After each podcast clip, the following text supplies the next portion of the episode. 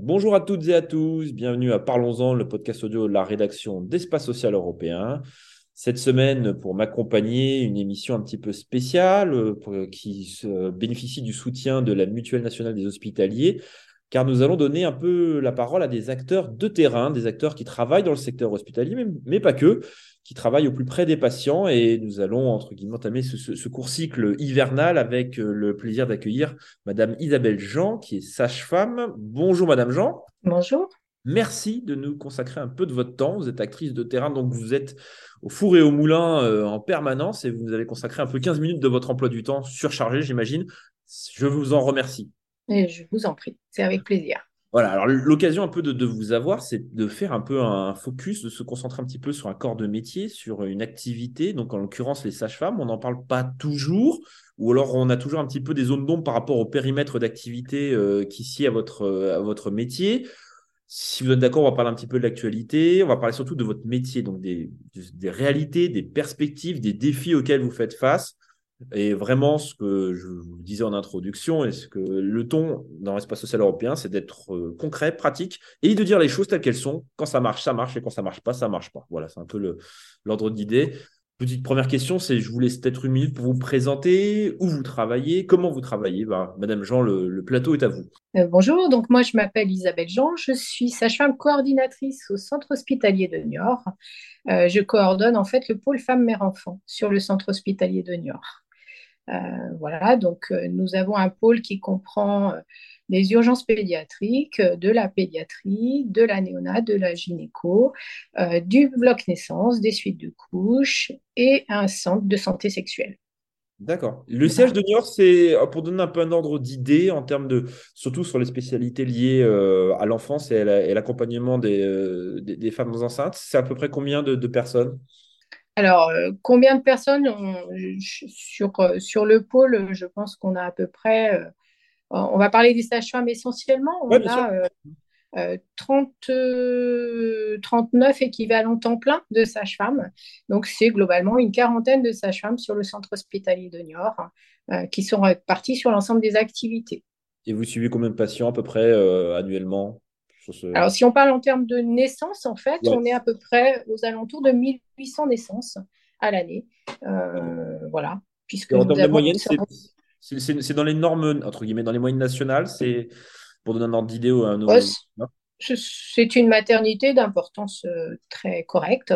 Euh, voilà, nous avons absorbé en fait depuis le mois de janvier une activité supplémentaire de 400 naissances par an puisque nous avons absorbé la active de la clinique euh, qui, était euh, euh, sur le secteur de Niort aussi. Voilà. Donc, c'est une activité très correcte de maternité.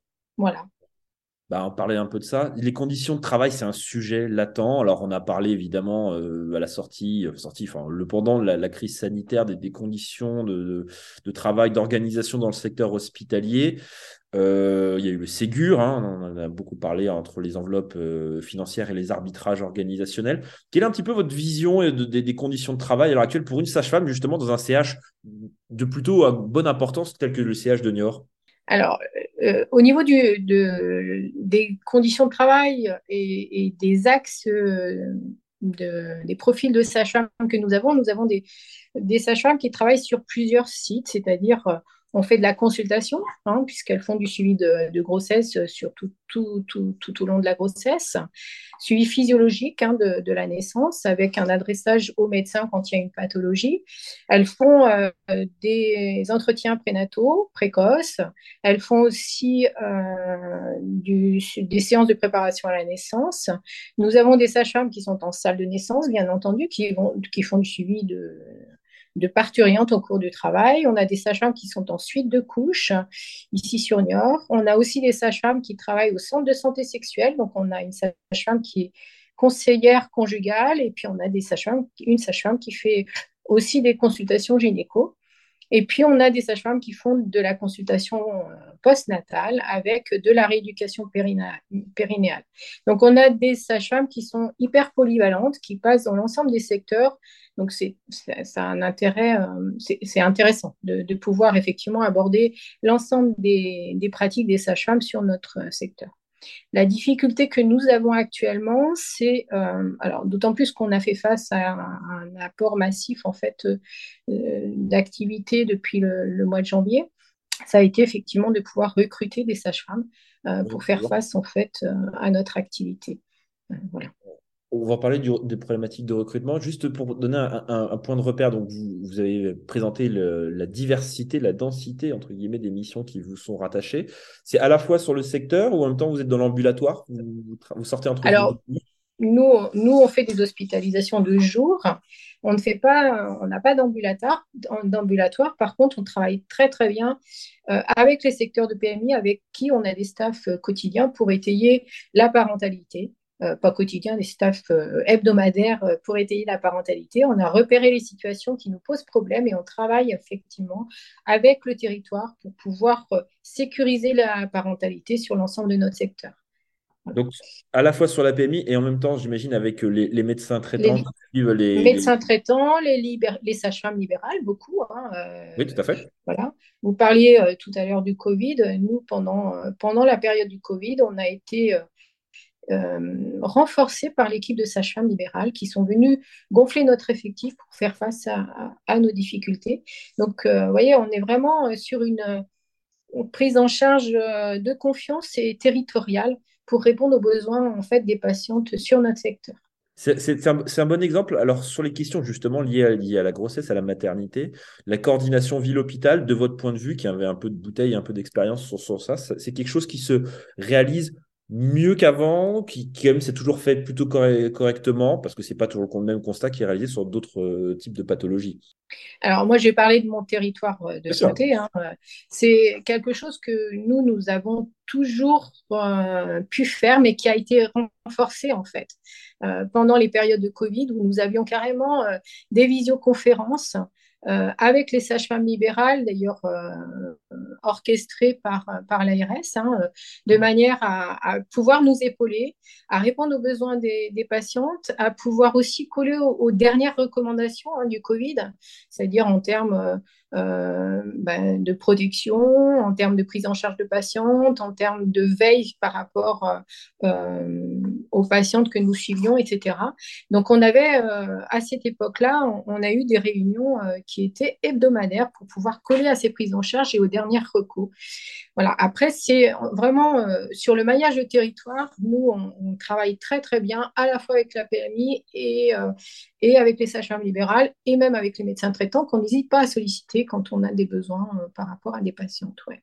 Donc forcément, cette coordination optimale est en faveur des, patients. Juste, vous parliez précédemment justement des, problématiques de, recrutement. Avant de rentrer de recrutement, je vais vous poser une question.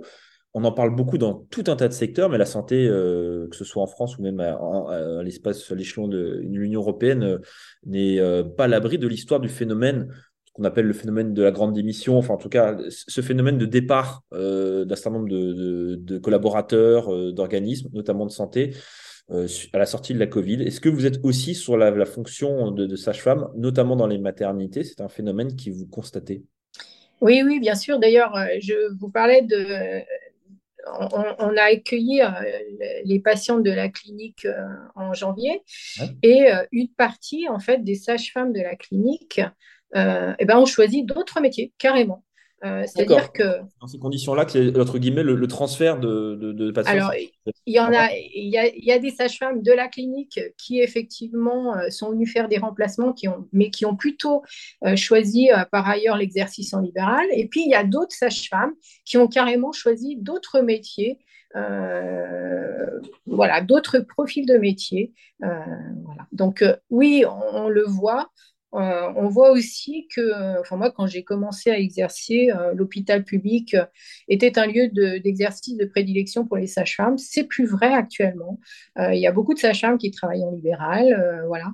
Et l'hôpital public n'est plus forcément le lieu où, effectivement les sages-femmes vont de façon préférentielle.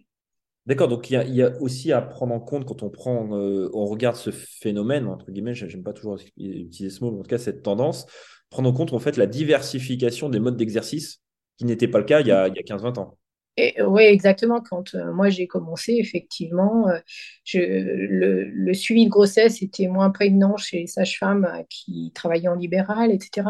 Là, elles ont la possibilité de faire du suivi de grossesse depuis le début le, panel d'exercices des sages-femmes est beaucoup plus complet sur le libéral maintenant qu'il n'a été auparavant. C'est beaucoup plus attractif et ça correspond vraiment euh, à, voilà, à, notre profil de métier. Euh, voilà. Après, euh, on a on a effectivement parfois euh, des sages-femmes euh, qui, peuvent même entrer dans les enfin qui ont travaillent en plateau technique et qui font effectivement euh, des accouchements alors qu'elles sont encore en libéral. Donc vraiment je pense qu'il y a une attraction du métier à pouvoir l'exercer à l'extérieur aussi et pas forcément dans, dans, les, dans les établissements de soins. Mais est-ce qu'il y a eu aussi un phénomène, entre guillemets, de fatigue générale après l'épisode de Covid qui a érincé euh, une très, très grande majorité des, professionnels de santé, notamment en établissement de santé, enfin, le milieu hospitalier? C'est aussi, vous avez senti ça? Des gens qui voulaient tourner la page, entre guillemets, ou changer de mode de vie ou de... Oui, je pense que la priorité, euh, voilà, elle est peut-être différente maintenant. Euh, nous, pendant le Covid, par exemple, euh, nous avons monté en urgence une ligne d'urgence, d'urgence gynécologique hein, pour pouvoir répondre aux besoins. D'ailleurs, vraiment bien épaulé par les sages-femmes libérales. donc, on, on, a fait des gardes supplémentaires, etc. voilà, les gens ben, euh, ils sont dans la difficulté à pouvoir répondre parfois aux besoins parce que parce qu'on a des arrêts maladie, on n'est pas encore à l'effectif complet, on a euh, on sollicite des gens euh, sur leur repos pour qu'ils puissent revenir, etc. Oui, il y a un phénomène de fatigue, bien entendu.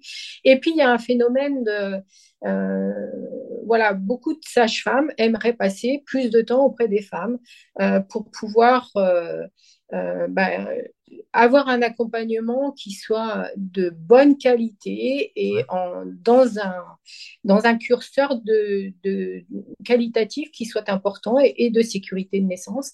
Euh, quand on a un afflux de patientes au bloc naissance, eh ben, euh, c'est pas forcément optimal en prise de rechange parce que on, on, pallie à la sécurité des soins et euh, la, présence euh, et l'accompagnement en termes euh, de, présence auprès des femmes n'est pas forcément optimal parce qu'il y a un afflux massif sur, euh, sur, sur, ces zones parfois. Voilà, donc je pense qu'il y a aussi. Comment? Un suivi plus continu, plus diffus dans le temps, voilà, plus personnalisé si, si, possible, évidemment. Voilà, on aimerait avoir un peu plus de temps auprès des femmes pour les accompagner au mieux dans la parentalité, même en salle de travail, et, euh, euh, et ensuite de couche où il y a aussi un poids de l'administratif qui est très très important. Et donc du coup, moins, moins de temps passé auprès des femmes et des parents, parce que c'est aussi un couple à accompagner. J'ai envie de dire qu'il n'y a pas que la femme qui accouche, mais c'est un couple qui donne naissance à un enfant, ou en tout cas deux, deux coparents qui donnent naissance à un enfant. Et c'est dans cet accompagnement-là que les sages-femmes ont envie de, pouvoir répondre au mieux aux besoins des couples. On, parlait des départs. La question, c'est est-ce que les départs sont compensés par les arrivées et donc le recrutement Est-ce que vous rencontrez, la filière recrute aussi à des problématiques de recrutement comme les, je dirais quasiment tous les secteurs dans le, dans à l'hôpital alors oui, oui, oui, bien sûr que la filière a des problématiques de recrutement. Euh, nous, nous avons réussi à, recruter euh, de jeunes sages-femmes. On n'est pas à l'effectif complet, euh, mais il y a des maternités où je dirais que c'est encore pire. Hein. Vous avez quelques maternités dans l'Est de la France, par exemple, qui ont dû fermer sur quelques sur des week-ends ou euh, parce que l'effectif n'était pas complet et qu'ils n'arrivaient pas à recruter. Euh, voilà, nous, je dirais que moi, j'ai plus de CV en attente hein, parce que tous les gens qui avaient postulé ont pu effectivement être recrutés. donc, oui, on est constamment à la recherche parce qu'il y a des mouvements de sage-femme hein, pour des raisons bah, soit personnelles, soit voilà, et on est constamment à la recherche de professionnels qui pourraient intégrer nos équipes, oui. D'accord. Il y a, un point qui est très important, c'est on en a un petit peu parlé en introduction de l'émission, et c'est ce qu'on se disait aussi en préparant cette émission tous les deux, c'est l'évolution du périmètre, vous l'avez précisé, qui est beaucoup plus dense qu'il n'a pu l'être par le passé. On, se rend compte que la, la sage-femme n'est plus qu'un... Au-delà du métier d'accompagnement, est aussi un acteur de prévention sur, euh, euh, pour, pour, les femmes enceintes. Il y a un certain nombre de, de, missions, de tâches qui vous ont été confiées, déléguées en tout cas, qui partaient du médecin euh, pour vous être confiées dorénavant. C'est, est-ce que vous pouvez nous dire un petit peu un mot? Je sais que c'est un sujet qui... complètement. Alors, la, la, la sage-femme, d'ailleurs, n'accompagne pas que des femmes enceintes. Elle accompagne des femmes tout au long de leur vie. Euh, vous avez des sages-femmes qui font du suivi de gynécologie euh, de premier recours. Euh, nous, nous avons euh, des sages-femmes au centre de santé sexuelle hein, qui, font, qui accompagnent les femmes sur leur parcours de demande d'IVG ou dans des prises en charge d'orthogénie, etc.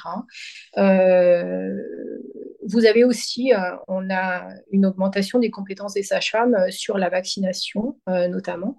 la sage-femme, c'est un pour rappel, hein, la sage-femme, c'est une, euh, ce sont des, des, professionnels médicaux à compétences définies, euh, donc euh, voilà, qui ont une réelle autonomie sur toute la prise en charge des femmes enceintes, mais sur du premier recours chez sur, sur du suivi gynéco. voilà. Donc, oui, on a un rôle très important de prévention, notamment sur la santé sexuelle, sur ce type de choses. Euh, qui est vraiment très très important. Sur euh, la vaccination aussi, hein, nous avons eu des compétences qui ont effectivement été euh, très augmentées pour répondre aussi aux besoins de, de la population. C'est, ça prend? Les femmes sont toujours présentes. Et, c'est justement cette, extension de compétences, on parlait notamment de la vaccination parce que c'est un enjeu fondamental en termes de santé publique en France. On sait qu'en général, on n'est pas forcément les meilleurs des élèves de la classe. Est-ce que cette extension de, champ de compétences sur ce modèle de la vaccination auprès des sages-femmes, ça prend auprès de vos collègues, c'est-à-dire que vraiment, elles, s'emparent de ce sujet-là pour euh, aller au, devant des patients? Ah ben, complètement, elles sont complètement investies là-dedans. D'ailleurs, nous avons des sages-femmes qui, euh, même, même pendant la période Covid, ont répondu, euh, ont été présentes au même titre euh, que les pharmaciens, les infirmiers et les médecins pour vacciner et voilà donc qui ont fait ça en plus hein, d'ailleurs de leur garde sur des centres de vaccination ou à l'hôpital sur le centre de vaccination voilà et qui, qui sont des interlocuteurs de première intention aussi dans des conseils aux parents etc oui bien sûr dernière question, après je ne vais pas vous prendre plus de votre temps. C'est la sage-femme en 2000, alors en 2022, en 2030, c'est quoi le périmètre de... Comment vous projetez, entre guillemets, l'évolution du métier euh, dans, les, dans les prochaines années? Alors, je pense que les compétences des sages-femmes euh, ne cessent d'augmenter. Moi, ce que je souhaite, hein, ça c'est un peu pieux, c'est que les sages-femmes soient reconnues euh, à la hauteur des compétences qu'elles ont acquises euh, tout, au long de leur, formation et tout au long de leur expérience. Euh, on a des sages-femmes, je ne l'ai pas dit non plus, mais qui font des, échographies, etc. Ce sont euh, des professionnels de qualité qui prennent du temps auprès des femmes dans l'accompagnement, dans la prévention et qui nécessitent vraiment d'être reconnus à la hauteur de, leur métier, de leurs compétences et de leur statut. Euh, la sage-femme à l'hôpital public, encore actuellement, euh, n'est pas reconnue à la hauteur de son statut. Donc, euh, moi, je souhaite qu'elle le soit à l'avenir, que tous ces flous euh, qui, qui, existent encore, notamment dans la fonction publique hospitalière, soit levée et que nous existions à la hauteur de ce que nous sommes euh, au bénéfice des patients que nous pouvons suivre. Voilà. Juste combat. En tout cas, je vous souhaite, et je vous souhaite à toutes les sages-femmes de réussir, de, progresser. Je pense que évidemment, la montée en compétences euh, des, des, uns et des autres dans la chaîne de soins, que ce soit dans le secteur hospitalier ou même ambulatoire, est un enjeu vital pour notre système qui souffre bien des maux et qui a besoin de tout le monde dans, les, dans, ces, dans cette période-là. Et sans mettre quelqu'un sur la touche. Merci Madame Jean, j'ai trouvé ça vraiment intéressant, pédagogique, clair. Et vous avez donné une belle image, je pense, en tout cas de votre métier. Je vous remercie beaucoup, en tout cas, du temps que vous nous avez consacré. Merci à vous. Merci à, donc à nos auditeurs, merci donc à la Mutuelle nationale des hospitaliers d'avoir rendu ce, podcast possible. On vous retrouve bah, très prochainement pour une autre émission d'Espace Social Européen, un autre podcast audio avec d'autres acteurs. Merci à toutes et à tous, bonne fin de semaine et à très bientôt. Au revoir.